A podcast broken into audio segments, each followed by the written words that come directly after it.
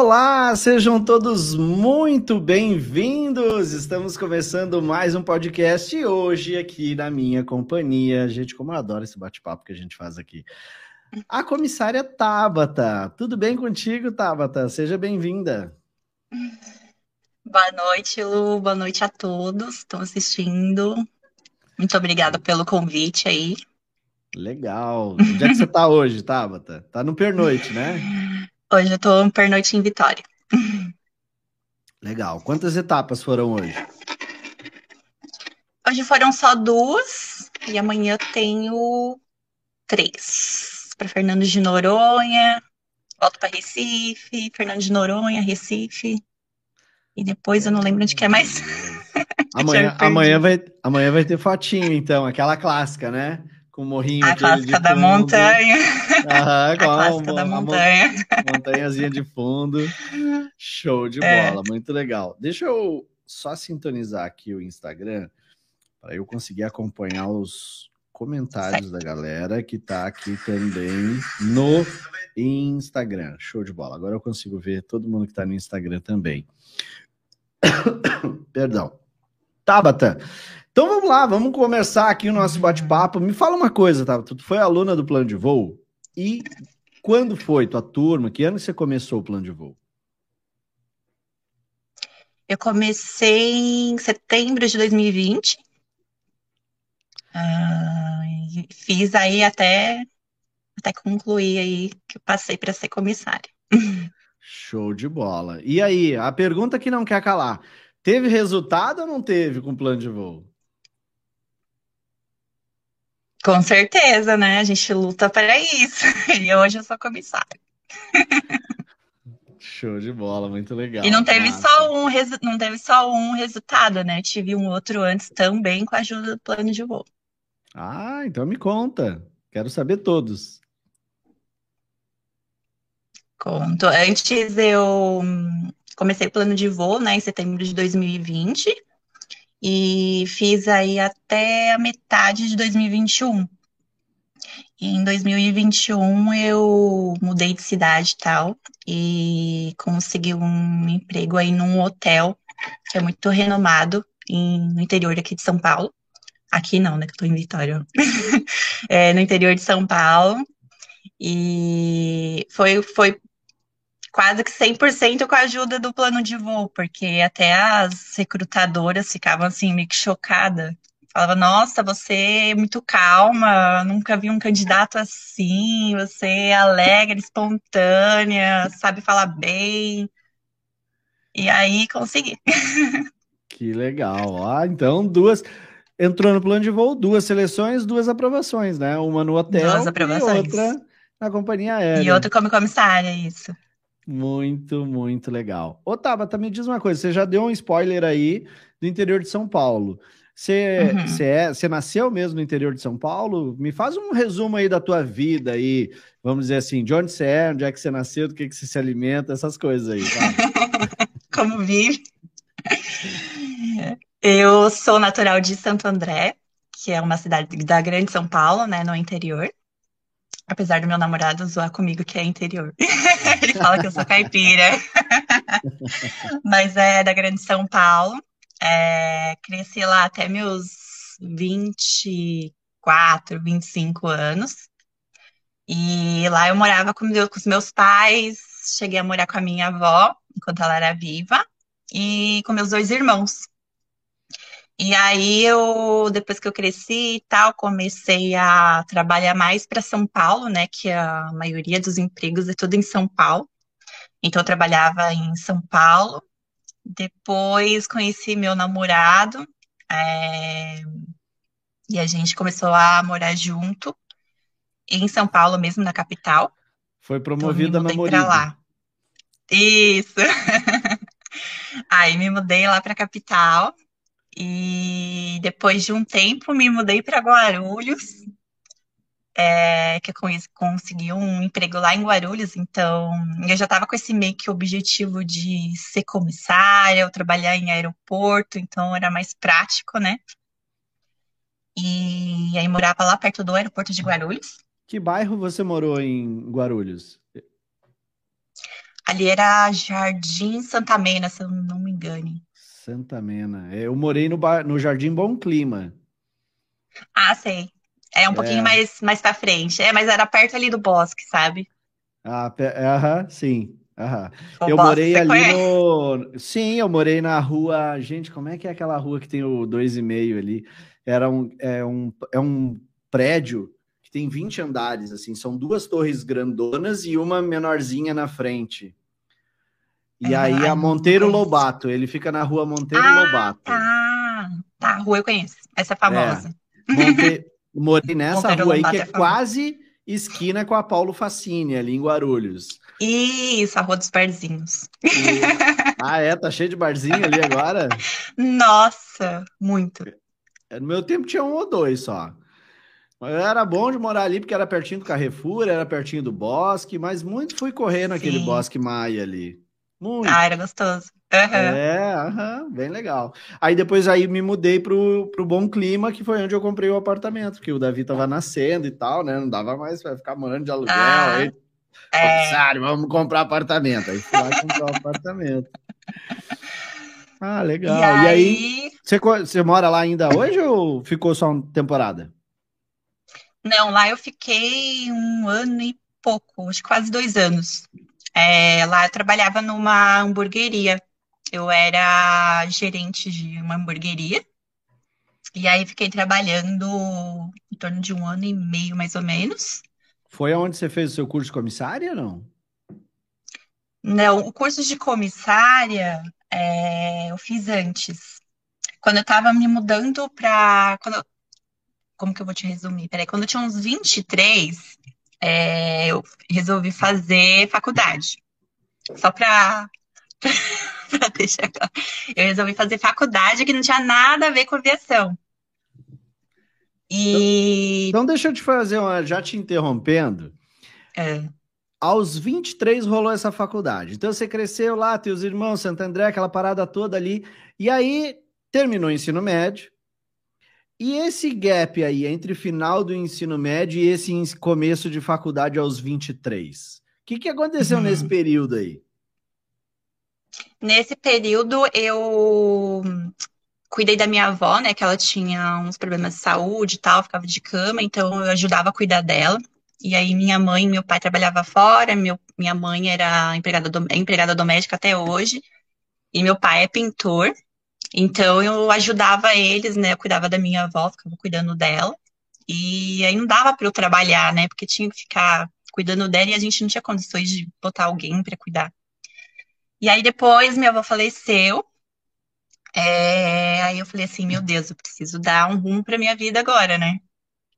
Que a gente vê nossos amigos crescendo, vê fazendo faculdade, tendo filho, casando. Eu falei, agora é minha vez, né? E aí eu eu já comecei, eu pensei nessa época, eu pensei em fazer o curso de comissária. Fui até, tinha uma escola lá perto da minha casa, em Santo André. Mas aí não rolou, fui até a escola, bem que gostei. Aí eles me deram um papelzinho assim do que precisava, né, para uhum. para você fazer o curso. E aí tinha que fazer um monte de exame, eu não tinha condições. E aí precisava falar o tal do inglês. E aí aquela palavra do in, quando eu olhei que precisava falar inglês, eu falei, não, não é para mim. Porque eu era muito, muito tímida, né, na época. E por que, que e, tu, aí... e de onde surgiu a ideia de ir para uma escola de aviação? Como que aterrizou a aviação na tua vida? Porque você estava lá em Santo André. Beleza, tua mãe era empregada doméstica, teu pai pintor. Então, uhum. vocês não, vocês já tinham viajado de avião? Não, não, a gente nem tinha condição. E aí, como é que essa parada surgiu, então? Então, como a escola era perto da minha casa, e o caminho da, das, das alunas, né, do, da escola era, passava, elas passavam em frente à minha casa, e todas vestidas, maravilhosas e tal. Eu falei, nossa, né, deixa eu ver como que é isso. Sério, você Será via as luz? da escola. Via, porque para elas pegarem, acho que o ônibus, né, para ir para o centro da cidade, elas passavam em frente à minha casa. Então eu acabava vendo, não todo dia, né? Mas sempre via elas passando em frente à minha casa. E aí eu falava, nossa, que maravilhosa, que que é isso? Se algum aí que eu descobri. Você chamou elas para conversar alguma vez ou não? Não, imagina, eu era super tímida. Nem estaria aqui conversando com você. Você sabe que uma vez eu vim, eu, eu entrevistei uma menina aqui e ela me falou que tinha uma menina que pegava o ônibus na frente da casa dela, de uniforme. E ela uhum. não sabia o que, que era aquele uniforme. Ela não sabia, não fazia a menor ideia. E um dia ela não se aguentou, foi lá. Oi, desculpa. Essa roupa aí é por causa de quê? É, eu né? vejo tu pegar o ônibus aqui todo dia e eu quero saber do que, que é, porque eu também quero usar essa roupa aí. E aí, é, e olha só que doido, né? E ela descobriu, foi atrás, foi na escola e fez o curso, tá voando. Ó, muito legal. Olha só. E aí, e você... aí, aí depois eu desencanei. É, porque aí eu via que conseguia fazer o exame, né, para entrar, que era o CNA, o inglês eu não tinha, e eu era super tímida, eu falava, imagina que eu vou falar inglês, né. É, e aí desencanei do curso, não, não fiz, e meus pais também não podiam pagar. É, uhum. E depois eu resolvi, comecei a mandar currículo para conseguir um emprego mesmo. É, aí depois eu consegui um emprego perto da minha casa mesmo, lá em Santo André, que era num hospital, um dos principais hospitais de Santo André. Uhum. E aí lá eu consegui, entrei como recepcionista na época e fiquei lá em torno de um ano e pouco também. E lá o... era até engraçado, né? Que a vida vai te mostrando os... o caminho, né? É, o nosso uniforme do, do hospital era tipo, tipo comissária, né? Porque era uma camisa branca, a saia debaixo do joelho, meia, salto, aí tinha um lencinho, coque, e todo mundo né, achava que a gente era comissária, mas não, era recepcionista do hospital. Mas já, já trein, já é, o condicionamento já rolava ali, né? Já, já treinando já. a postura, já. Uhum. já. Já. E aí eu fiquei em torno de um ano e, um ano e três meses, mais ou menos por aí. E nisso, um amigo do meu pai, ele tinha uma filha que trabalhava num navio. E aí ele falou assim: Ah, tá precisando e tal, sua filha não quer. Aí meu pai veio falar comigo, eu falei: Ah, por que não, né? Vou trabalhar num cruzeiro. E aí eu. Esse amigo do meu pai, a filha dele me indicou, né? E aí me explicou como que era para trabalhar no cruzeiro, do que que era. E aí eu falei, ah, eu vou, né? Por que não? Aí o que, precisava também, né? Do inglês.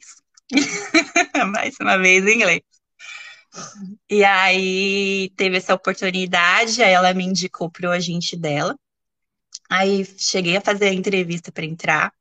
Aí entrei na empresa, Fiz a entrevista, era toda em inglês, então, tipo, duas semanas antes eu ficava 100% do dia treinando inglês, treinando pergunta, e aí ela me ajudava a fazer as perguntas, e aí consegui passar.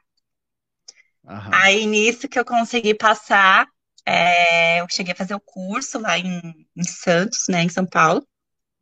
Fiz o curso, fiz treinamento, Aí deu, depois de um tempo, né, demorou um pouquinho para eles me chamarem, que a gente fica meio que stand-by também.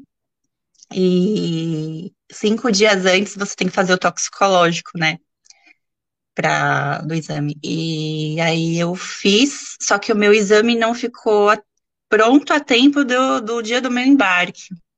Uhum. E aí uhum. foi bem, foi bem frustrante, assim, para mim, foi bem difícil, porque, né, tava vivendo um sonho, tinha feito um monte de coisa, e tava tudo certo. E aí eu acabei que não embarcando.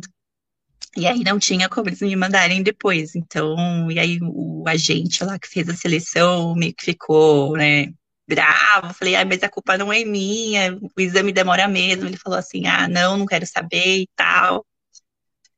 Aí, beleza, aí não fui. Que por causa do isso. exame. por causa do exame. Por causa do exame. Aham. Uhum. E o que, que você ia fazer, ué? não podia fazer nada, porque eu dependia da clínica, né? E não dá para antecipar o exame toxicológico, não tem como. E aí, nesse meio tempo, meu irmão sofreu um acidente tal, que ele bateu a cabeça, ficou doente. E aí foi tudo, sabe como foi tudo na mesma semana? E aí depois acabei não embarcando. Aí fiquei super Ficou, triste e tal. Que ajudar, cuidar do irmão, aquela parada toda. Foi, sabe quando não era para ser? Era ah. isso. Aí depois. Depois passou uns. Acho que foi um ano, dois anos. Aí apareceu na notícia daquele, daquele navio que afundou lá na Itália. Não sei uhum. se você lembra. Sim, é, então, era aquele navio que eu ia tripular. Sério? Aí, sério. Aquele era que exatamente aquele. O comandante até foi preso, o navio ficou de lado, Sim. assim. Aham, uhum, na costa, né? Que era aquele mesmo. E aí, a hora que eu vi a notícia, eu fiquei, meu Deus do céu, podia Olha estar aí. aí. Olha eu falei, aí. Eu falei, nada por acaso, né? Vou falar de novo aqui. Você já viu o filme Falei esses dias? Com, em, outra, em outra entrevista. Você já viu o filme Agentes do Destino? Ai, Lu, eu sou péssima para nome de filme. Agentes do Destino é um filme que, tipo assim, são os agentes e aí eles cuidam para que a pessoa fique no plano daquilo que é determinado para ela. Então, digamos que se alguma coisa vai acontecer com ela e não é para acontecer, eles vão lá e manipulam as, as, os acontecimentos, tipo, ah, é. a chave que tu esquece, o não Sim. sei o quê, o carro que tu bate, o exame do toxicológico que atrasa. E aí, tipo, você não vai fazer aquilo que você ia fazer, consequentemente, o, o uhum. que ia acontecer com você agora não acontece mais, entendeu? É Sim. É muito legal, é muito legal esse filme. Ah, eu vou assistir. Eu, eu quero aproveitar que eu te interrompi a tua história para mostrar os comentários. Tem um fã teu aqui no YouTube e ele mandou Ai, alguns comentários Deus. aqui, eu vou colocar aqui. Posso colocar ou não? Você autoriza? Legal, aqui, ó. Tá aí, ó. Rodrigo Renzi, você conhece ele não? É meu noivo. Ele botou aí, ó. Obrigado, Luciano, por ter ajudado minha noiva. Tamo junto, irmão. Show de bola. É, era o sonho dela. Muito legal. Ele tá dizendo aqui que você é caipira é mesmo. Entendeu? denunciou, disse, ó, eu fui comprar o quarto do meu filho lá em Santo André. Cara, Santo André é uma cidade grande, meu. Não dá para dizer é, que é caipira, Tá velho. vendo aí, ó. Tá certo que eu levei uma hora para ir de carro até lá, mas tá longe do interior, dos, pelo menos interior que eu conheço aqui, hein? Tá aí, ó. Mas agora nós dois somos, ou seja, você arrastou ele para caipirice, né? Para ele virar caipira aqui. também, isso. Ó, e ele tá dizendo aqui também que tu já viu o filme, sim. Então o cara tá atento aí. Ah, eu sou péssima pra memória. Ô, gente. Rodrigo, e se ela mentir, você vem aqui e fala que é mentira, tá? Dando, eu boto o um comentário na tela aqui, Rodrigo. Se ela também não contar tudo, você pode contar aí também, que a gente bota aqui na tela também. Legal. Ai, ah, aproveitando aqui, ó, eu vou botar uma, um comentário da Raquel aqui, que a Raquel botou também, ó.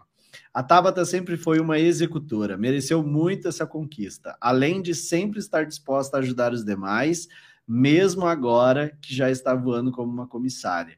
Um exemplo de ser humano, muito legal. Ai, Obrigado, obrigada, Raquel. Raquel. Muito legal, show de bola.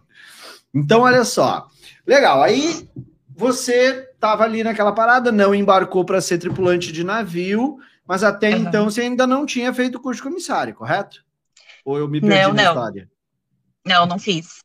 Aí depois disso, deixa eu fazer uma recapitulação aqui. É, eu tinha pedido as contas, né, do hospital para fazer para ir pro navio, pro cruzeiro. E aí, como eu não embarquei, aí depois eu trabalhei numa numa lojinha perto de casa, que era uma loja de, de biquíni, de lingerie.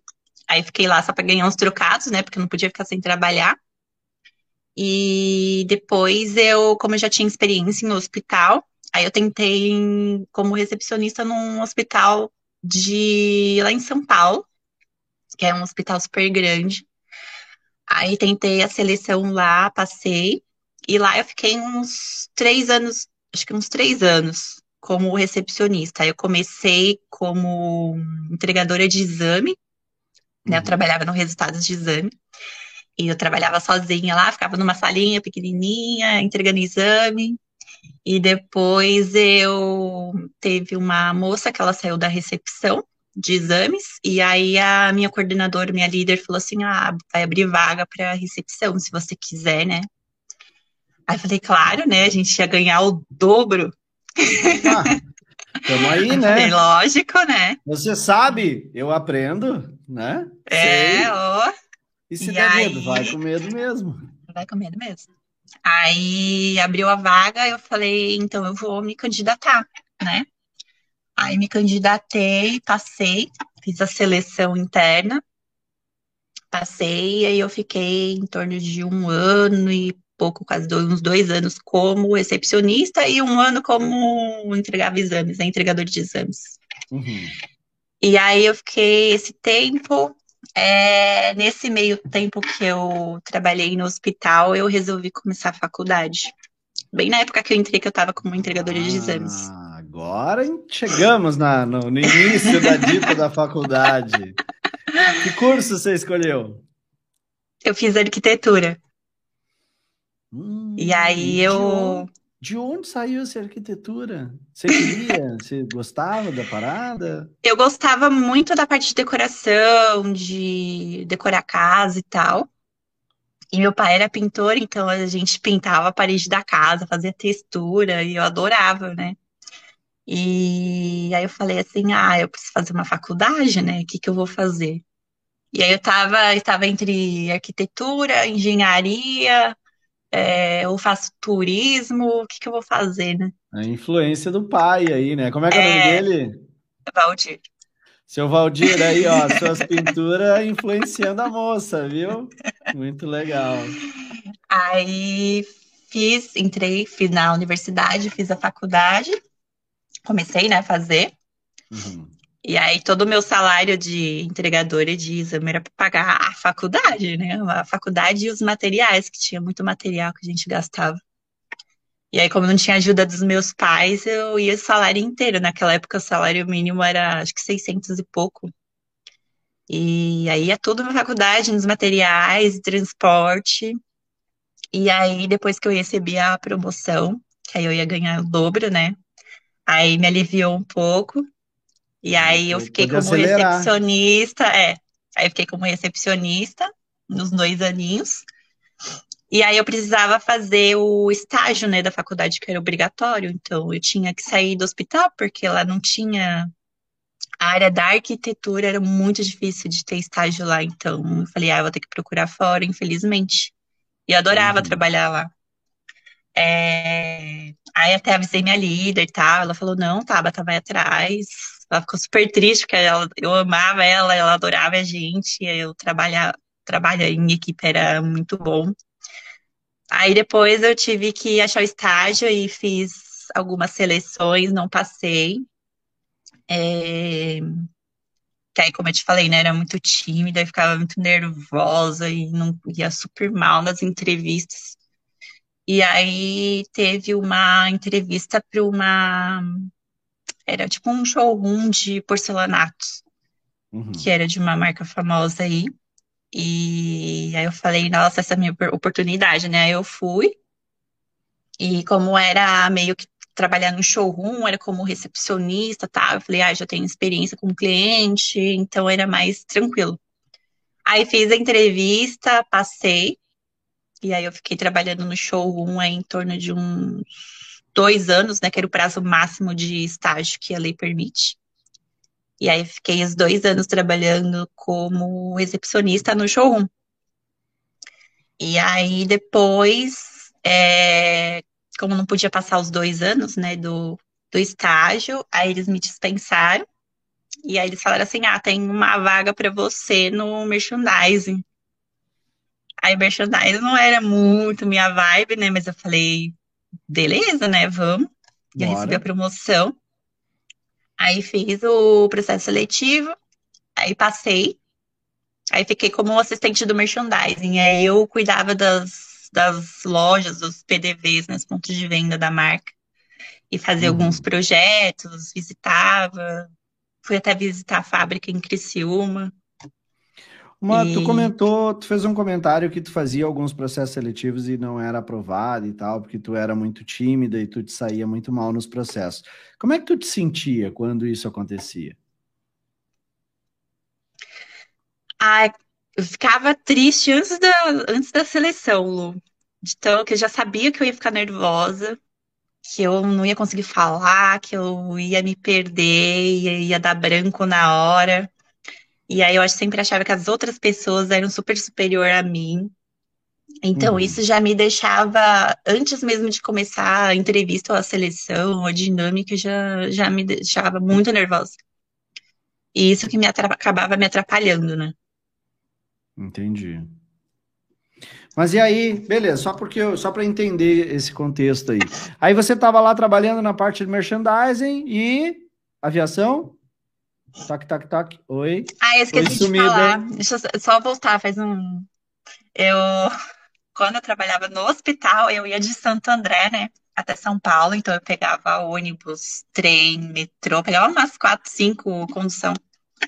E aí nisso, é, tinha algumas comissárias da, da Azul, da Gol, que elas acho que moravam lá e pegavam condução para ir para o aeroporto. Então eu acabava vendo né, as, as moças de uniforme, de com o casquete, achava o máximo. Aí falei, ai meu Deus, e a vida me mostrando, né, de novo. Uhum. e aí via, mas resolvi conseguir com a faculdade, com o estágio e tal. E aí depois é, no merchandising foi, na, foi em 2015, né, que eu, que eu tava na, como assistente de merchandising na empresa. Aí eu fiquei trabalhando uns cinco meses na empresa, e aí teve, não sei se você lembra, a crise de 2015, que muita gente foi mandada embora, né? E aí eu, eu fui uma das, das novatas mandada embora, porque fui registrada recentemente, então a empresa mandou embora, não teve jeito. E aí, nesse meio tempo, como estava com muita crise, eu não conseguia emprego. É, ficava trabalhando de, de, como fala? Ah, pegava um, eu ajudava meu namorado com, com os clientes dele, fazia uhum. a venda de alguma coisa, sabe? Alguns bicos aí para ganhar alguma coisa. Sim. E aí, como eu tinha faculdade e tal, já era, e me formei em 2014, aí eu falei, ah, eu vou, vou abrir uma empresa. E aí teve, nessa empresa que eu trabalhei do, do merchandising, teve uma outra é, amiga minha que ela queria abrir empresa também. E aí a gente resolveu abrir uma empresa, então aí eu fiquei de sócia com ela. Olha, se lançou no empreendedorismo. É. Aí abrimos a empresa fizemos algumas obras tal. E aí não deu meio que muito certo, a gente não se entendeu muito bem. E aí, depois de um ano e pouco, eu resolvi sair, porque eu não estava contente. E ela seguiu a vida dela como arquiteta aí na empresa até hoje. Uhum. E aí eu tava, sabe quando você fica meio triste, assim, você não sabe o que você faz, não tá feliz. E aí eu continuei procurando emprego na área de arquitetura. Aí depois eu consegui numa, numa loja de decoração, né? De piso, papel de parede, essas coisas. E aí eu fiquei lá, eu tinha que morava em, na zona norte de São Paulo, nessa época, e trabalhava lá em Moema, na zona sul, perto de Congonhas. E aí atravessava a cidade todo dia para pegava trem, ônibus, metrô. Cada vez mais pertinho do aeroporto. É. E aí eu comecei a trabalhar nessa, nessa loja, só que eu não estava contente, sabe? Não, não era aquilo que eu, que eu queria da vida. O olho. Não. Aí eu cheguei a ter uma conversa com o meu namorado, né, com meu noivo. Aí ele falou assim: Ah, mas o que, que você gosta de fazer? Oh, pergunta boa! Pense numa pergunta assertiva. O que, que você ama fazer? Muito eu falei, bom. eu falei, ah, eu gosto de lidar com pessoas, de estar ali frente a frente. Eu não sou de computador, não, gosto de escritório, odeio. É, É estranho isso, assim, né? Ah, mas... A gente pergunta o que, que você gosta de fazer? Ah, eu odeio escritório. A gente não fala o que a gente odeio. gosta, a gente fala o que a gente odeia. É muito louco isso, né? Para qualquer um, se você perguntar isso, tá, mas o que, que você quer fazer? Ah, eu só não quero vender. Não, não gosto de venda. A pessoa, ela inverte o negócio. Odiava, não pode, nossa. né? É. E aí ele falou assim: Ah, o que você gosta de fazer que você que você ama fazer? Porque ele falou assim: Ah, eu eu amo o meu trabalho, eu amo o que eu faço. Aí eu falei assim: Ah, eu não amo o que eu faço. Aí ele falou assim: que? Você fez faculdade, você tem cinco anos, lascou, pagou faculdade, pagou não sei o quê. Eu falei, ai, mas eu não amo. Agora e não tô contente. Cara, eu sei porque o cara é bom de pergunta. Ele já me contou aqui o segredo. Aqui, ó. O cara é coach, velho. Olha aí, meu. Aí, ó. Que tal, hein? Show de bola. Sangue espiritualista. Muito, muito legal, muito legal. Show de bola. Foi uma pergunta de milhões, né? Tá, mas o que, que você gosta de fazer nessa porra dessa vida aqui? Fala, é, aí, pô. Foi tipo isso. Legal. E aí eu falei, eu falei, ah, antes de eu fazer a faculdade, eu tinha pensado em fazer o curso de comissária, só que aí eu não fiz por causa que eu era muito tímida e tal, eu tinha que fazer inglês e eu odiava. Aí ele falou assim, ah, por que que você não faz? Aí ele falou assim, ele tava ganhando bem na época, né? E falou assim, ah, eu pago pra você. E aí agora assim, não tem mais assim, desculpa. Beleza. Acabou com as objeções todas, né? Aí fiz o curso numa escola ali no Tatuapé, na zona leste de São Paulo. E aí de manhã, do dia, o dia inteiro, eu ficava trabalhando na loja. E o pessoal da loja não sabia o que eu fazia. Eu falei, dessa vez eu não vou falar para ninguém. Porque quando você conta uma coisa para alguém, parece que dá, dá errado no final, né? Boca aí eu falei, não vou fazer pra ninguém, não vou falar para ninguém, só, só meu namorado que sabia. E aí fiz o curso, aí ninguém da loja sabia. Então, de dia eu me vestia social, aí corria pro, pro shopping perto da escola, me trocava como comissária, ia pra escola. E foi assim durante os quatro, cinco meses de, de curso. E massa. aí fiz o curso e tal, aí depois eu saí da loja porque estava ficando muito cansativo, que eu tinha que atravessar São Paulo e era muito longe. Uhum. E aí, como eles cortaram alguns, alguns gastos aí que eles tiveram que cortar, então não compensava para mim. Então eu saí da, da loja e fiquei trabalhando de freelance, ajudava o meu namorado aí com os clientes dele. E aí, depois disso, em 2018, eu fiz o curso, né? Terminei em outubro, novembro, não lembro. Você já e me aí, conhecia? em 2000... Que não, foi... nessa época não. Você fez todo o curso, nem sabia que eu existia. Foi me conhecer depois. Não, foi bem depois. Aí depois, em janeiro de 2019, eu fiz a ANAC. Aí passei na ANAC. E aí ninguém sabendo de nada, não contei pra ninguém. aí depois que eu passei na ANAC em janeiro de 2019, em março de dois, em março de 2019, dois meses depois que eu passei na ANAC, a Azul abriu vaga. Aí eu falei, nossa, então eu vou. Aí, aí fui, fiz os testes tal online. É, depois recebi o feedback deles, aí passei para entrevista presencial. Fui fazer a entrevista presencial da Azul em março de 2019. E aí não deu certo, eu não passei. Fiquei muito triste, lógico, né, que a gente fica. Uhum. E aí, depois, foi um pouquinho depois que eu, que eu vi um, não lembro se foi um anúncio, um vídeo seu no, eu acho que foi, não sei se foi no YouTube ou no Instagram, não me lembro. Uhum. De você, que era, você era o men, um mentor aéreo e tal. Aí eu vi um monte de gente fazendo e passando na, na seleção. Eu falei, gente, o que, que esse homem tem? Aí fui atrás, né, para ver como que era e tal. E aí eu, mais uma vez, meu noivo pagou pro, pro fazer em 2020. Ó, oh, essa de mulher, presente. Ela, é, vocês já viram que ela não, ela investir nela mesmo não é muito né, o lance, né? Eu não, Se não, não tinha é condições. Esse homem nessa vida, essa mulher, olha, eu vou te contar uma coisa, hein? Meus parabéns aí, Rodrigo. aí depois do depois que eu fiz a seleção, uns meses depois que foi que eu me mudei para Guarulhos, eu até esqueci de falar. É, uhum. Que aí uma amiga nossa ia abrir a hamburgueria, ia abrir a hamburgueria. E aí, como eu tava sem trabalhar, a gente acabou se mudando lá para Guarulhos e eu trabalhava na hamburgueria e morava lá. E aí eu fiquei uns seis meses em 2019. É. Aí fiz 2019 fiquei trabalhando lá. E... Então você passou na ANAC lá por março, foi isso?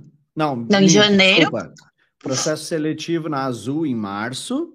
Isso. E aí, logo depois, na sequência, você já foi já se mudou para Guarulhos, correto? Para Guarulhos, é porque aí eu já tinha o objetivo né, de, de ir para a área da aviação mesmo, então falei, vou mudar para lá, porque é mais prático. Sim. E aí, e uns aí, meses passar... depois, uns meses depois que você me, me conheceu ali, maio, junho, alguma coisa assim.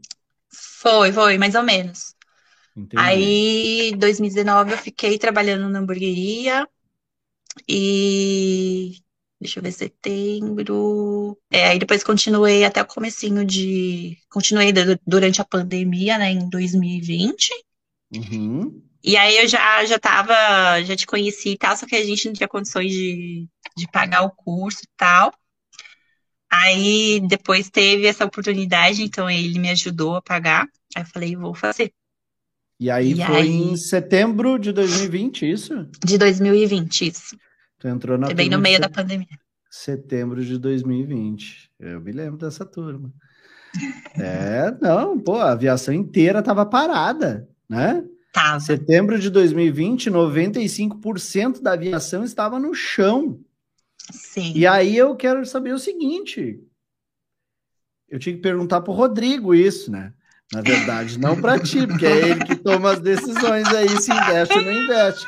Mas a grande, a grande pergunta que fica aqui era o seguinte: tá, você me acompanhava já há praticamente um ano, né? Uhum. É... O que, que você pensava, assim, antes de, de vir para o treinamento? Sinceramente, assim, por que, que você já queria fazer antes, não fez por causa, só por causa da grana? Ou quando pensava assim, ah, vou fazer o, vou fazer o plano de voo. Aí você ficava assim, ah, meu, será? Será? Que, é, a gente fica na dúvida, né? Eu ficava Todo na mundo. dúvida porque eu não conhecia. Sim. E para mim, para quem não conhece, é estranho, né? E aí eu fiquei assistindo os vídeos que eram que você fazia os gratuitos tal no, no YouTube. Aí ficava assistindo. E Aí depois a gente começou, eu comecei a conhecer mais, tal, aí vi o pessoal, como era época de pandemia, né, não, não tinha como ter seleção tal, mas eu via os resultados anteriores. E aí mesmo eu ficava assim, com, Mesmo assim, a gente ainda conseguiu uns resultados. Olha, dá para dizer que é... né, a, a, a Itapemirim é uma pena a Itapemirim ter parado, porque, pô, todo mundo, você, sabe que todo mundo que foi fazer processo seletivo lá passou. A gente tá com 100% de aprovação na Itapemirim. Que pois doido, é. né? É uma é pena. Dó, Mas né? enfim. Anyway, aí você entrou. aí, viu ali aí a galera, eu... viu, o, viu o resultado e foi, foi, foi o resultado que, que fez você bater o martelo e dizer, cara, vou fazer. Também, Lu, ajudou muito, lógico. É, mas é porque eu, eu era outra pessoa antes de fazer o plano de voo. E é como eu não tinha passado na seleção da, da Azul, aí eu e já tinha feito umas outras online também, da Latam, da Gol, e não tinha passado nem pro presencial. Aí eu falei, nossa, deve ter alguma coisa aí que tá errado comigo, não sei. Aí eu depois de um tempo, eu vi um, um post que alguém postou, não lembro quem, que era aqueles. É, não era o gráfico, sei, acho que você conhece, né? Os, os círculos da, da zona de conforto. Sim, a zona e onde de você está. Isso, zona de e onde você está estagnado. zona de aprendizagem e zona de paralisia. Isso. Aí eu falei, eu olhei aquilo lá e falei, gente, isso é tudo que eu tenho, menos só não saia da zona de conforto. Aí eu falei, preciso sair dessa zona de conforto, então, né? Aí teve essa oportunidade aí do, do meu namorado pagar o curso, aí ele falou, ah, eu vou, vou te dar de presente, então. Ó, aí eu falei, quem é aluno então... do plano, para quem que é aluno do, para quem é aluno do plano e está assistindo aí, ó, um metaprograma aqui que eu identifiquei da Tabata. Ela olhou os níveis de aprendizagem e aí ela falou o seguinte: "Ah, eu tô nessa zona de conforto aí. Preciso sair de onde eu estou." Vocês viram que ela, ela não definiu onde ela para onde ela estava indo.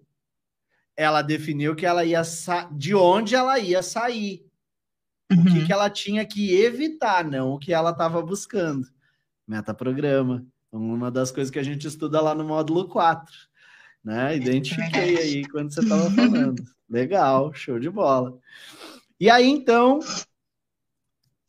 o seu, bom, o, o Rodrigo provavelmente devia estar tava acompanhando todo o processo, devia estar tá vendo conteúdo também, participando, porque ele não ia dizer assim, não, eu pago para vocês, se ele não estivesse acompanhando também. Ah, não, sim, eu expliquei para ele e tal, ele começou a ver também uns, uns vídeos seus, aí ele falou, nossa, o cara é é fantástico. é muito bom. Legal. Aí ele falou assim: é claro que não vai depender só dele, né? Depende de você também fazer o curso Total. e correr atrás. E aí eu corri Na atrás. Verdade, depende muito mais de você, né? Sim. Tá lá, é a sequência, é a execução, é a reflexão, é mergulhar, é uhum. é tirar a dúvida. Eu tô aqui para responder a dúvida, mas se a dúvida não vem porque você não fez nada, não adianta. É. Aí não, não, não. Exatamente. O plano é um plano de execução, né? Como todo plano. Ah, vou trocar de carro. Legal. Qual que é o passo um, passo dois? Se você não executar o plano, você não troca de carro. É a mesma uhum. coisa. O plano é para você voar. Se você não executa o plano, você não voa. É fato, né? É, é, é, é assim isso eu falo muito. É muito focado na execução, né? Muito legal. E aí, é... vou botar aqui a opinião do Rodrigo, ó. Tá botando na tela aí, então, ó. Não dá para quantificar o valor do plano de voo em palavras. A Tabata passou a falar inglês, se comunicar melhor, perder a timidez e passou como comissária. Recomendo a todos que tiverem interesse. Legal. Merchan. Merchan aí, o garoto propaganda. Vou passar um link de afiliado lá pro Rodrigo depois. É. Legal. E aí, então aí você, pá, tomaram a decisão, o casal ali acompanhando, um ano praticamente acompanhando conteúdo, conteúdo, conteúdo, pum, vou, vou para o próximo nível. Vou cair para dentro do plano de voo e vou executar essa parada. E aí, como é que foi? Foi tipo organizações, Tabajara, seus problemas acabaram quando você entrou no plano de voo? Não, aí é que começa. Aí é que começa. Aí é que começa tudo. Aí eu, eu trabalhava de dia, né, na, na hamburgueria. E aí eu. De dia não, eu trabalhava de tarde até a noite, né? Que restaurante fica até de madrugada. E aí de dia, durante a manhã ou à tarde, eu fazia, executava o plano de voo. E aí a gente tem que ter tudo regradinho, né? É, tem que ter lá sua, sua hora livre, seu, seus afazeres, tem que ter o horário do plano de voo, do estudo. E aqui eu sou eu sou péssima para organização, para agenda. E foi aí que eu comecei a ter mais organização na minha vida, porque antes eu realmente não tinha. E aí executava então o plano de voo de dia, fazia as aulas no as aulas do, do das salas de idioma, né, salas virtuais de manhã e fazia um, uma parte do plano de voo de dia, à tarde eu trabalhava até a noite, até de madrugada. E aí, aos pouquinhos, eu fui fazendo plano, fazendo os módulos, e fui vendo o que, o que, que tinha de errado comigo, o que, que eu tinha que melhorar. E aí, executando passo a passo, não tinha pressa para fazer porque também não dava para fazer rápido, e acho que também ninguém tem que fazer o plano rápido, você tem que fazer no seu tempo. E aí foi me ajudando aos poucos. Aí eu fui me conhecendo, fui vendo qual que eram os meus uh, os erros que eu tinha, o, o que estava de errado comigo. E aí eu fui buscando o que eu tinha que melhorar. Consertar essa parada e valorizar aquilo que você já tinha, né? Que você acaba descobrindo também, né? Sim. E em questão a, por exemplo, a timidez, as salas virtuais me ajudaram muito. Porque tinha vergonha de falar, qualquer palavra de inglês. Você lembra que você falava assim, não, vai, você tem que falar errado mesmo, não tem que ter vergonha. Eu até lembro que na primeira, no primeiro dia de, de sala, eu nunca me esqueço. É, eu só fiz o, só ouvi, eu não cheguei a falar. E aí eu fui vendo como que era, e o pessoal erra mesmo, fala errado, outro corrige, ajuda, e não tem que ter medo mesmo, tem que, tem que falar para você aprender, não tem jeito. E não é libertador isso? Quando você, quando você supera essa vergonha, esse medo de exposição, esse, esse medo ao julgamento do outro, e, e principalmente, eu acho que a sensação quando você vê que as outras pessoas estão ali para te ajudar, para te falar uhum. a entonação certa, para. Eu acho que é uma sensação de acolhimento. Eu, eu, eu, a... Existe a construção de, uma, de um sentimento de comunidade tão grande dentro das salas virtuais, um sentimento de acolhimento tão grande ali dentro, uhum. porque isso, esse, esse é o ambiente ideal para ele conseguir para conseguir fazer você trabalhar, na verdade, é, questões que você precisava, no caso, né, Tabata? Porque a gente olha Sim. e diz assim: ah, eu vou entrar na sala virtual para aprender inglês. Não, cara, inglês é uma consequência que você vai aprender. Sim, uhum. Você vai aprender, assim, tipo, é o efeito do, do, da parada, entendeu? Você é. acha. Ó, tem uma pessoa que escreveu aqui, ó. Ela colocou aqui no comentário o seguinte, ó. Eu fiz o meu curso em 2015 e ainda não sou comissária por conta de, do inglês. Não, cara, não é verdade. Você acha que é por causa do inglês. Entende? O que você não, é. acha que você precisa, na verdade, não é o que você precisa. Então, por exemplo, o exemplo, vou dar o um exemplo da Tabata aqui. Me corrija se eu falar bobagem, tá, Tabata? Mas uhum. a Tabata já, tá, já tinha estudado inglês, ela já havia aplicado para tripulante de navio, ela já havia sido aprovada no processo seletivo. Isso me faz entender que ela já tinha inglês. A parte técnica ela já tinha.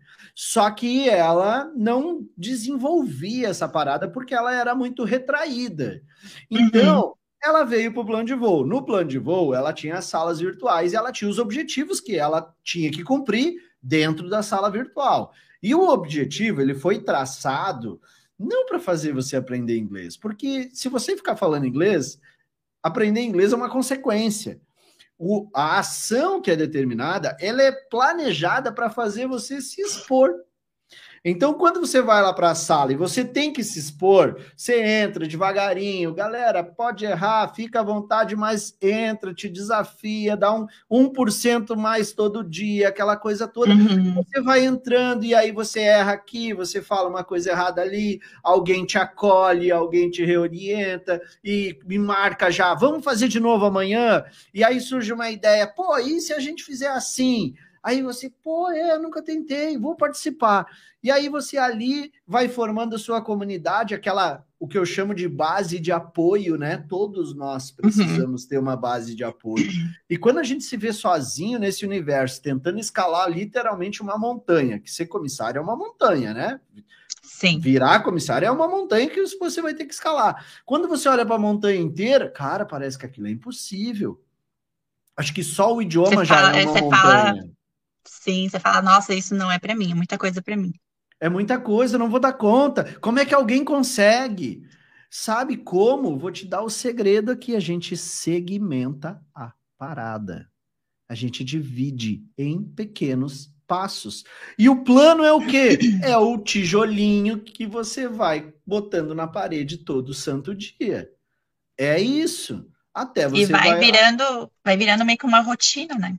Que você Exato. vai se acostumando com aquilo, então vira até. Tem uma, chega uma hora que você nem percebe. E a tá rotina tá construída, agora, a prova dos nove. A rotina construída, ela tem alguma coisa a ver com a rotina que tu tem hoje? Como comissária? Muito.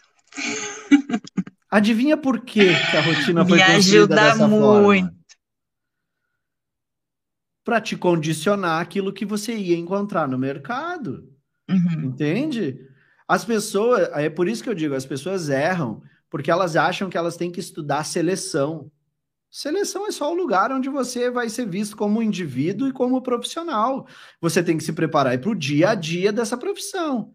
Então, se Sim. você seguir o plano, a consequência é que você vai estar tá condicionado àquilo que você está vendo aí, que é o que você está vendo, né? A tua rotina, aquilo que você está vivendo hoje. E quando você for para o processo seletivo, nada mais vai acontecer do que eles constatarem que você é uma pessoa que dá conta do que você vai enfrentar pela frente por aquilo que você já vive. Mas uhum. voltando aqui ao lance das salas virtuais, é, aí você entra lá, aí você começa a trabalhar o quê? Exposição. Se expõe um pouquinho hoje, um pouquinho mais amanhã. Aí e já tem aí, alguém. É, foi, foi aí que eu comecei a perder mais a timidez. Porque chega uma hora que você é todo dia à sala, né? E aí eu marcava todo dia à noite, uma época aí que eu fiz só à noite. E, e aí, como vira uma rotina, você acaba nem, nem esquece de ter vergonha, não tem, fala mesmo, e tira dúvida, e não tem que ter vergonha mesmo, tem que dar as caras. Porque se você não dá as caras, você não vai crescer, não adianta. E é impressionante, né? Por exemplo, aqui, ó, tô, tô lendo a, o, o, o, comentário da Karen. Ela colocou o seguinte: estou no meio da seleção da Latam. Tem algum reforço express para dinâmica de grupo, mais entrevista? E, e eu, vou, eu não quero deixar a Karen sem uma resposta, né? Mas eu preciso te dizer o seguinte, Karen: aquilo que acontece no processo seletivo não é fruto do que você fez na última semana é fruto do que você fez no último ano. Olha, vamos, vou pegar a história da Tabata aqui como exemplo. A Tabata, só o conteúdo livre do que está no meu YouTube, foi um ano acompanhando. Aí depois ela, tá, beleza. Confiou na parada, né? Vamos ver se esse cara aqui é o mentiroso das galáxias ou se a parada funciona mesmo. Aí caiu para dentro do plano. Mergulhou, executou. Não ficou, ai, será que faço? Será que não faço? Ah, mas não sei para que, que é isso aqui. Isso aqui não vou fazer. Não, foi lá e fez a parada. Executou, né? Se propôs a fazer o treinamento da forma certa. E setembro de 2020, qual foi o mês que você foi aprovada, Tabata? Foi em fevereiro de 2022. A gente tá falando de, de dois anos. Entende? Olha só, não, não, não chegou a dois anos, mas é, setembro de 2000, um ano e meio. Um, ano, um e meio. ano e meio de execução do plano de voo, condicionamento todo dia, para daí. Porque se você olha só para o resultado, só estava tá aprovada a seleção de comissários, diz, ai, claro, ela é bonita, ela é loira, ela é magra, ela é jovem, hum. ela. A gente fica procurando um monte de desculpa, mas a mesma loira, a mesma magra, a mesma a pessoa que está aqui falando com vocês foi um ano antes na Azul e, e recebeu negativa, com o inglês que aprovou ela para ir para o navio. Quer dizer, tinha coisa ali que precisava ser trabalhada, e foi o que ela fez em um ano e meio que levou ela a estar tá no posto que está, e não aquilo que a gente faz na última semana. E é por isso que vocês uhum. veem um videozinho meu rolando aí no Instagram dizendo que se preparar em cima da hora é a receita da desgraça. Porque não há nada no mundo que você vá aprender em uma semana que vai te dar o desempenho para ser aprovado num processo seletivo. Então fique esperto nisso aí, Karen, tá? Baixa a cabeça, te concentra, toca a ficha nesse processo seletivo aí, mas tenha consciência de que o resultado do teu exame de sangue não é do que você comeu ontem, é daquilo que você vem comendo nos últimos cinco anos, tá? A mesma coisa eu te digo aqui. É, o, teu, o resultado da balança é a mesma coisa também, tá? É, não vai ser uma vez que você extrapolou no, na comida que vai fazer você engordar. Não é isso. É aquilo que você vem comendo sempre. Então, a mesma coisa é condicionamento para uma profissão. Show de bola. Então, aí você encontrou ali cenário ideal, baixou a cabeça, executou o plano. E dia após dia, o que, que você percebeu? O que, que, que a parada. O que, que mudou, Tabata? O que, que foi mudando que você percebeu assim? Ó, oh, isso está mudando. Te, teve alguma coisa assim ou você só foi fazendo?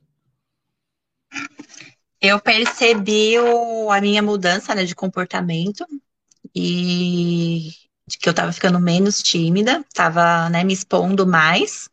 E, e aí a gente via os erros, né, com, com os, os módulos do, do plano de voo, a gente vai, vai vendo, os, com as atividades, a gente vai vendo os erros que a gente tinha, o que a gente tinha que melhor, melhorar.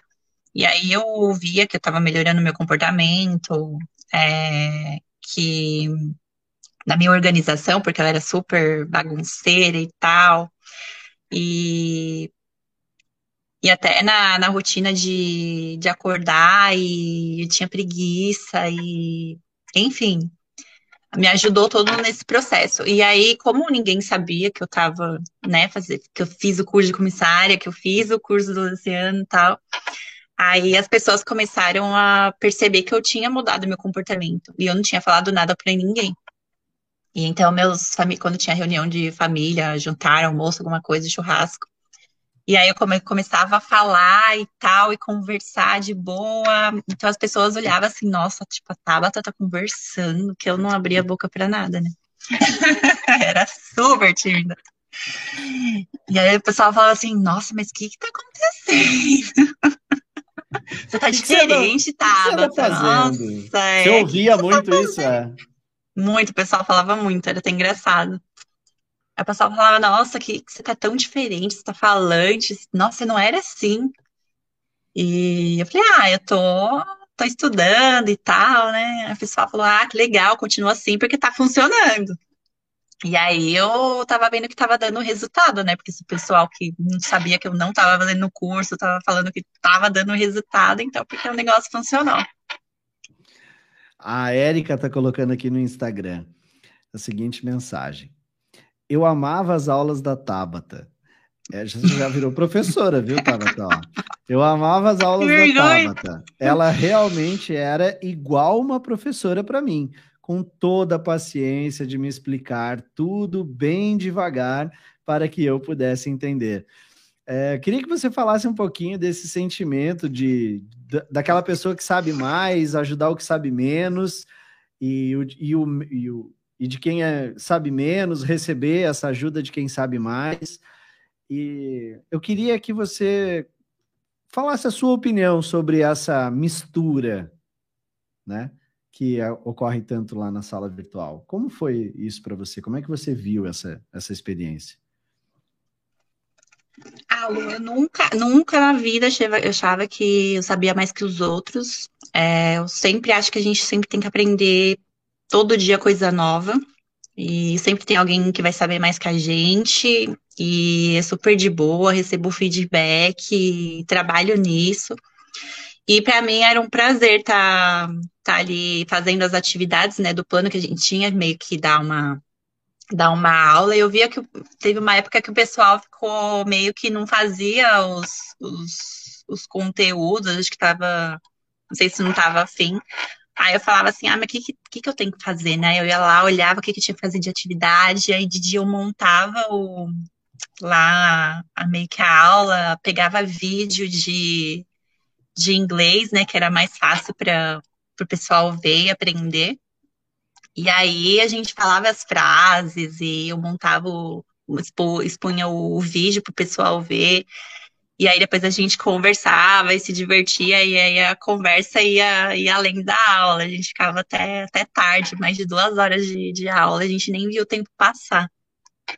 E tinha gente que sabia que tinha até o, o inglês fluente e estava ali fazendo aula, né? Porque a gente começa ali do zero, não importa se você tem o inglês fluente ou não, se você tem intermediário ou não sabe nada. Até e o pessoal porque... que Até falar. porque o que você vai construir ali não é o aprendizado do idioma, como eu acabei de dizer. O que você vai Sim. construir ali é relacionamentos, o que você vai construir ali é aprender a dar atenção para alguém que hum. intelectualmente, vamos dizer assim, né, não tem nada para te acrescentar no idioma inglês, mas ele você, imagina, você entrou no plano de voo fluente. Ali você vai desenvolver dar atenção a alguém, olhar para aquilo que ela precisa, auxiliar essa pessoa, entender uhum. a dificuldade dela. Porque, na verdade, o que eu estou treinando você ali é numa questão, é, numa habilidade que você vai precisar ter como comissário de voo. E não, é, Sim. e você, só que vocês são condicionados a olhar só para uma coisa: inglês, inglês. Se fosse só inglês, no inglês, né? não tinha um monte de professor de inglês reprovado no processo seletivo de comissário de voo. Sim. Né? E eu vi muita gente reprovada no que tinha inglês fluente, que trabalhou em hotel, que trabalhou no exterior, tinha intercâmbio e foi reprovado. É. Então não é só o inglês. Então, é o que eu digo, a sala virtual, ela é um intercâmbio, mas ali a gente está trocando muito mais coisas do que uhum. aprendizado uhum. sobre idioma. E, e é literalmente o lugar que você precisa estar para desenvolver as habilidades que o mercado exige de você, né? Afinal de contas, você vai para um processo seletivo, você tem que olhar para as pessoas, você tem que saber cuidar delas. E, e, e, quem não faz isso no seu dia a dia, na sua rotina, não vai fazer no dia lá. É, então, é. Por, por, que que eu, por isso que eu vivo dizendo, tem que entrar todo dia. Todo uhum. dia tem que entrar lá, tem que fazer o negócio, a parada virar. É igual rotina. Você não entra no Instagram todo dia? Então, é a mesma coisa, tem que entrar na sala todo dia, né? Todo assim, dia. Marca a hora que você quiser e bora fazer. E bora fazer, exatamente.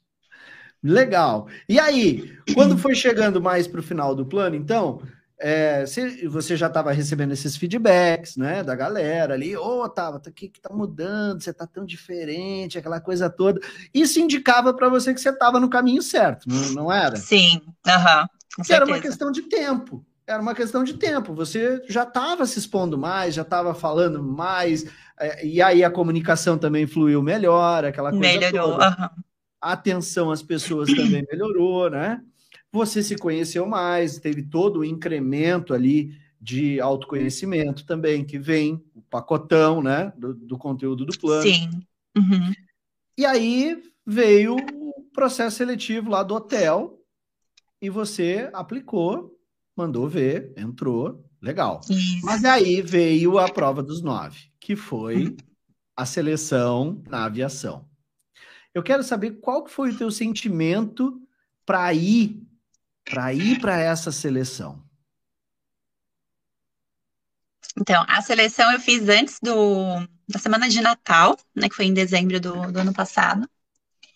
E aí eu tava, nossa, eu era outra pessoa, eu tava super calma, que na, na outra que eu não passei, eu fui dirigindo até lá no, até o prédio da empresa, fui nervosa, é, chorei, que eu tava muito nervosa. Então, nessa não, nessa eu já tava, sabe, eu tava, sabia que eu tava preparada e que eu tava pronta e que eu ia saber responder as perguntas. Eu já tinha noção como que era, né, porque eu tinha feito a primeira. Então, eu tava mais tranquila. E... Mas eu fui super de boa. É, cheguei lá na, no prédio da empresa, cumprimentei o pessoal, e aí que você começa a ver, né? Você olha e você fala, nossa, na outra, da outra vez eu estava assim, eu estava nervosa e estava não sei o quê, e o pessoal fica falando para você, ai, que eu tô nervoso e não sei o quê, porque é a minha primeira vez. E aí, mesmo a gente falando para o pessoal não ficar nervosa e ficar calma, que é de boa, mas não, não adianta, adianta, a pessoa fica nervosa, fica muito, e isso atrapalha, atrapalha muito. Foi que me atrapalhou da outra vez que eu fiz a entrevista. E... Então você pode considerar aí que você foi bem mais tranquila, bem bem Nossa, super de boa. preparada, preparada para aquilo que sabia o que, que você ia enfrentar, sabia o que, que ia aparecer pela tua frente. Mas eu quero te fazer uma pergunta aqui para quem não me conhece, por exemplo, não conhece você, não conhece a mim, não sabe o que eu faço. Em algum momento você se sentiu assim porque eu te disse o que, que você tinha que dizer, o que, que ia acontecer, o que, que você sabia tudo que ia acontecer ali na tua frente, você estava assim por causa Não. disso? Você já respondeu, beleza. Então, o que, que é que fez você se sentir calma e tranquila? Porque eu vejo que muita gente, quando eu vou comentar alguma coisa sobre o que eu faço, as pessoas, ah, não, eu não faço isso porque eles já falaram lá, a psicóloga lá da empresa já falou que ela não quer robô. E, e, e a galera aí robotiza todo mundo, né? Eu não quero respostinha pronta, eu não quero isso, eu não quero aquilo. Então a galera tem uma galera assim que é aversa, né? tem aversão a, a qualquer tipo de preparação, porque entende que isso vai engessar eles. Então, eu gostaria de saber de você. Você, em algum momento, durante toda a metodologia que você seguiu, havia algum tipo de condicionamento e engessamento? E eu, inclusive, estendo a pergunta para quem estiver aí nos assistindo, for aluno do plano, quiser colocar a sua opinião nos comentários, também vai ser bem-vindo, enquanto a Tabata responde. Então, a, hoje, o que a gente aprende no, no plano é, não é só para a entrevista que você vai fazer lá para ser comissário, é para a sua vida pessoal também. Então, como eu já tinha é, mudado, né, digamos assim, mudado minha, meu jeito de ser e tal, eu tinha perdido a timidez, e a gente não sabe como que vai ser a entrevista, então a gente tem que tá, estar preparado para tudo. É, da outra primeira vez que eu fiz foi de um jeito, esse foi de outro, da outra vez tinha o vídeo na, na seleção, essa vez não tinha. É, então, cada vez, cada vez que você vai numa, numa entrevista do, da empresa, é, às vezes eles acabam mudando e a gente nem fica sabendo, a gente fica sabendo ali na hora. Então, a gente tem que estar preparado para tudo que vier, para tudo que for perguntar e e você tem que estar tá calma ali, saber se expressar e saber falar. E o plano ajudou, como que eu posso te dizer? Acho que nesse, pela mudança do, né, da, da, minha pessoa, digamos assim, de perder timidez e começar a falar e ser mais espontânea e ser organizada com as coisas, acho que isso que acabou também ajudando, além do inglês também, ajudando na, na seleção, porque, como você fala no plano, né, a gente tem que conquistar o recrutador, a gente tem que, né, meio que paquerar, como se fosse um namoro, né, que você fala. Literalmente. E ali na, ali na seleção eu fiz isso que você falou, mas não foi nada robotizado, é, não foi nada é, marcado antes, sabe? Foi é, é, bem dinâmico, assim. Ela pode perguntar de tudo, pode perguntar da sua família, do, da sua vida profissional, do, dos seus estudos, ou não pergunta. Então, cada pessoa ela pergunta uma coisa, então não tem como você saber o que ela vai perguntar, então não pode ser robotizado, você... né, as, as respostas. E você aprendeu a lidar justamente com isso, né? Com aquilo, com a demanda que o universo manda para você. Naquele Sim. momento, utilizar o melhor recurso que você tem para então é, responder aquilo que está sendo exigido de você. Uhum. Você se considera uma pessoa espiritualizada, Tabata? Olha, eu sou, mas eu queria ser mais. Eu queria ser mais? queria estudar te... um pouco mais. Né? Legal. Eu vou te recomendar um cara aqui, tá? Tá. Ó, você conhece esse cara aqui? Ó? Cara tá aqui, ó. Ele tem um canal, né? De mentoria, como, ó. Como a gente fala, né? Casa de Ferreira, espeto de pau. Aí o cara entende de espiritualidade, meu. Tá dando a mãe aqui, ó. Tem um canal lá, né? Aqui o noivo da Tabata. Fazer um merchan aqui também, né, Rodrigão? Ó, segue o canal do cara lá se você quer desenvolver sua espiritualidade. O cara é coach da parte de espiritualidade. Rodrigo Fraleoli. Flare... Fraleoni. Isso. E aqui ele botou mais umas informações, ó. Ela não é muito jovem, não, mas engana bem. Aqui ele botou não é Ai, cerveja, mas não entendi essa parte aqui. E aqui em cima, ó, parece que já está rolando uma negociação aqui, ó. Que ele botou aqui, ó. Acho que mereço uma hospedagem numa caravana aí. Bom, benefício passagem vocês já têm, né, brother? Agora é só você convencer essa mão de vaca aqui, ó, abrir a mão e vir para Serra Gaúcha aqui gastar um dinheiro, né? Hospedagem já tem também. Já. Muito legal. Mas a gente vai, com certeza. Show de bola. Tabata, para a gente finalizar, linda a tua história, muito legal a tua trajetória, mas eu queria fazer um exercício que eu faço com todo mundo aqui. Se a gente tivesse o poder de apertar um botão aqui e mandar você por um minuto ao passado, e você tivesse a condição de encontrar você no primeiro dia lá na escola de aviação, ou talvez até lá atrás, quando você via as comissárias cruzando na frente ali da, do, do lugar lá, né? Você via as, as, as alunas do curso de, de comissária curso, passando na frente da sua casa. É, se, se a gente pudesse escolher um desses dois momentos, vou deixar a tua. Você escolhe o momento que você quer voltar no tempo, e eu vou te dar um minuto. Um minuto. Vamos fazer uma brincadeira que a gente tem esse superpoder aqui. Se você pudesse por um minuto ir lá atrás, pegar você mesmo pelo braço e dizer, garota, vem cá que eu tenho uma meia dúzia de coisas que eu preciso te falar, que vai te ajudar muito e vai adiantar muito a tua vida.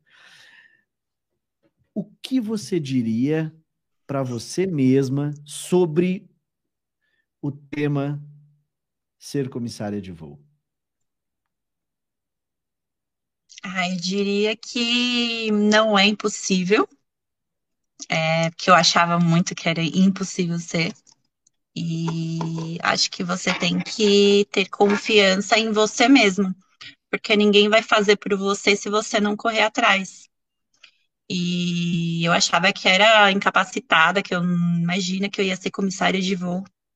E eu acho que você tem que ter confiança em você. Se você não tiver, você não vai conseguir seguir, fazer suas coisas, não vai conseguir estudar, não vai conseguir ser ninguém na vida, independente de ser comissário ou não. E eu acho que é mais a parte de confiança, Lu, para você crescer tanto profissionalmente como pessoalmente, se você quiser evoluir, mudar a pessoa que você é, é mudar o, o que você tem de errado, você, às vezes você sabe o que você tem de errado, que você precisa melhorar, mas você deixa para lá, falar, isso daí não vai adiantar mesmo. Só que não, você tem que sair da zona de conforto, tem que correr atrás. E, e é isso, para crescer você tem que ter confiança em você mesmo. Então você ia se pegar pelo braço, vou tentar resumir aqui. Você ia dar um chacoalhão em você mesmo e dizer: e... confia em você, garota. Confia no teu coração e segue ele. É isso? E, uhum. Bem isso. E o que, que você está vivendo hoje que você não nunca imaginou que você seria capaz de viver? O que, que a aviação e estar tá voando como comissária te proporciona? Bom, além de conhecer, né, pessoas novas, porque cada voo é uma tripulação e é bem legal isso, a gente acaba fazendo muita amizade. E cada dia você está num canto do país, é, conhecendo lugares, né, quando dá tempo, é, conhecendo aí norte, sul, centro-oeste, norte, é muito, muito legal, muito gratificante um, essa parte da profissão. E de bom é que além do, de eu estar tá fazendo, né, o que eu gosto realmente, eu estou ajudando minha mãe, porque ela não tinha, meio que não tem muitas condições de sustentar a família aí, né, meus pais. É, estou planejando casar, né? Mas tá difícil. Aí, Rodrigão. Homem, o investimento agora, vai voltar agora. Hein? Agora vai. Mas ah, agora, agora desanda o negócio. Agora vai. E aí é isso, a gente vai. Eu saio, às vezes, vou, você olha aquele restaurante bacana que você queria ir antes e você não podia ir, agora você pode, tem condições de ir. E aí você quer, quer comprar casa, a gente tá planejando também aí. Porque quem que casa gostoso. quer casa, né? É isso aí, que gostoso. Isso é muito Tem legal. jeito. Ah, é isso. Agora é só aproveitar aí. Seguir o fluxo, né? Parece que os nós da vida meio que desen... desatam. desatam, né? Olha aí, o casamento Agora tá saindo, fluindo. casamento saindo, capa, vão comprar a casa de vocês, tenho certeza, né? Vão poder viajar, vão poder conhecer a Serra Gaúcha, se hospedar numa cabana show de bola. Quero né? muito. Olha aí, vocês vão Olha, faço votos com certeza. Tem tudo, tem tudo para acontecer, né? Hoje, hoje vocês têm condições de, de fazer tudo isso acontecer. Graças Muito a Deus. legal. Mas é o importante, né? Porque lá atrás alguém resolveu investir em ti. Quando tu não quis fazer isso, quando tu não fez, Deus mandou alguém para fazer isso por ti. Então eu é acho é que se eu pudesse resumir, se eu pudesse resumir essa história aqui, né, vem muito a, inclusive com o que tu falou no teu um minuto contigo mesmo lá atrás, tem muito a ver com você ser o seu maior apoiador. Você teve uhum. um anjo, né? O Rodrigo foi um anjo na tua vida. Talvez se ele não Sim. tivesse investido Talvez se ele não tivesse acreditado, talvez se ele não tivesse feito tudo isso, talvez você não tivesse saído realmente da zona de conforto e confiado em você uhum. numa, numa intensidade que te levasse até esse ponto. E é verdade. Eu gosto de dizer o seguinte, ó, quando dá errado alguma coisa na vida da gente, a gente remoe aquilo cinco mil vezes nos nossos pensamentos, pensando por que que deu errado mas quando dá uhum. certo, a gente não pensa, por que, que deu certo? Uhum. Por que, que agora deu certo? Por que, que essa parada aconteceu e aconteceu exatamente como eu queria, ou até melhor do que eu queria? Que fator influenciou? E ouvindo toda a tua história, se a gente pudesse resumir essa uma hora e vinte aqui, é... apoie-se. Parabéns ao Rodrigo por apoiar né? Parabéns por ele por ele ter te levado para o próximo nível, ter confiado em ti. Parabéns em ti por ter executado, porque não adianta ter alguém que confia na gente e a gente não fazer por, por uhum. onde, né? Então, é, eu me sinto honrado de ter sido aí uma uma chavezinha, uma, um dentinho da engrenagem, né? No meio de tanta coisa que, que aconteceu, se o Rodrigo não tivesse nessa história, talvez ele, essa história não tivesse o final que teve. Talvez se eu não tivesse aparecido, talvez tivesse demorado mais. Se você não tivesse botado a cara a tapa e lá, ido lá e executado e acreditado também, talvez essa parada também não tivesse acontecido. Então, resultado Sim. nenhum se constrói sozinho. Sozinho. Tudo é, é, é tudo é construído em conjunto. Né? E aqui eu incluo todo mundo, né? até os seus colegas, uhum. Até as pessoas que você Sim. ensinou lá na sala virtual, ensinou um pouco de inglês para elas e que, na verdade, estava é, fazendo você desenvolver sua comunicação, a perda da timidez e tudo que você precisava para ir para o próximo nível. E isso me lembra o nosso último ensinamento que eu vou deixar registrado aqui. Na vida, muitas vezes a gente quer as coisas. E a gente não se dá conta que para receber a gente tem que dar. Quando você foi para uma sala virtual, quando você ensinou a Érica inglês e tantos outros colegas, quando você deu lá a sua paciência, a sua determinação, a sua passou à frente o conhecimento que você recebeu na vida, é, elas estavam te dando também a oportunidade de ser espontânea, de ser comunicativa, é, de perder a vergonha, né? E uhum. na vida a gente tem que trocar, a gente tem que aprender a fazer essa troca. Essa troca é literalmente o que é mais poderoso nessa nossa vida. E fica aqui o, a minha percepção aí de tudo que eu ouvi aqui e também do, de tudo que a gente falou, né? Para você receber, você tem que dar seja seu maior apoiador. Eu gostaria de te agradecer imensamente pelo teu tempo, pelo valor, pelo por você estar aqui. Eu tenho certeza que muita gente que vê esse vídeo aqui, mesmo gravado depois, vai se inspirar para sair da sua zona de conforto, conquistar as tuas asas. E eu digo o seguinte, vou profetizar aqui. E daqui a alguns anos, essas pessoas vão te encontrar numa gala de um Airbus A320, no DO da companhia aérea ou até mesmo como passageiro nos teus voos.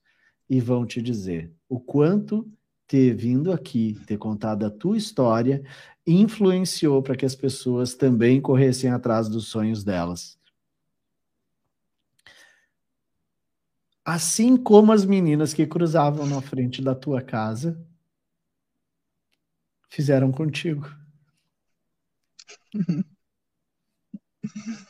né? É isso aí.